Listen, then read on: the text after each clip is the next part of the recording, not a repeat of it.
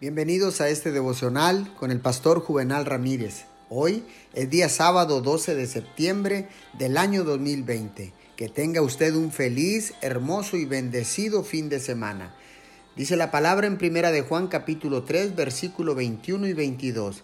Si el corazón no nos condena, tenemos confianza delante de Dios y recibimos todo lo que le pedimos porque obedecemos sus mandamientos y hacemos lo que le agrada. Escuche, una vida de obediencia ayuda a la oración, acelera la oración para que llegue hasta el trono de Dios.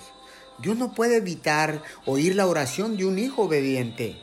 La obediencia que no cuestiona cuenta mucho ante los ojos de Dios en el trono de la gracia celestial.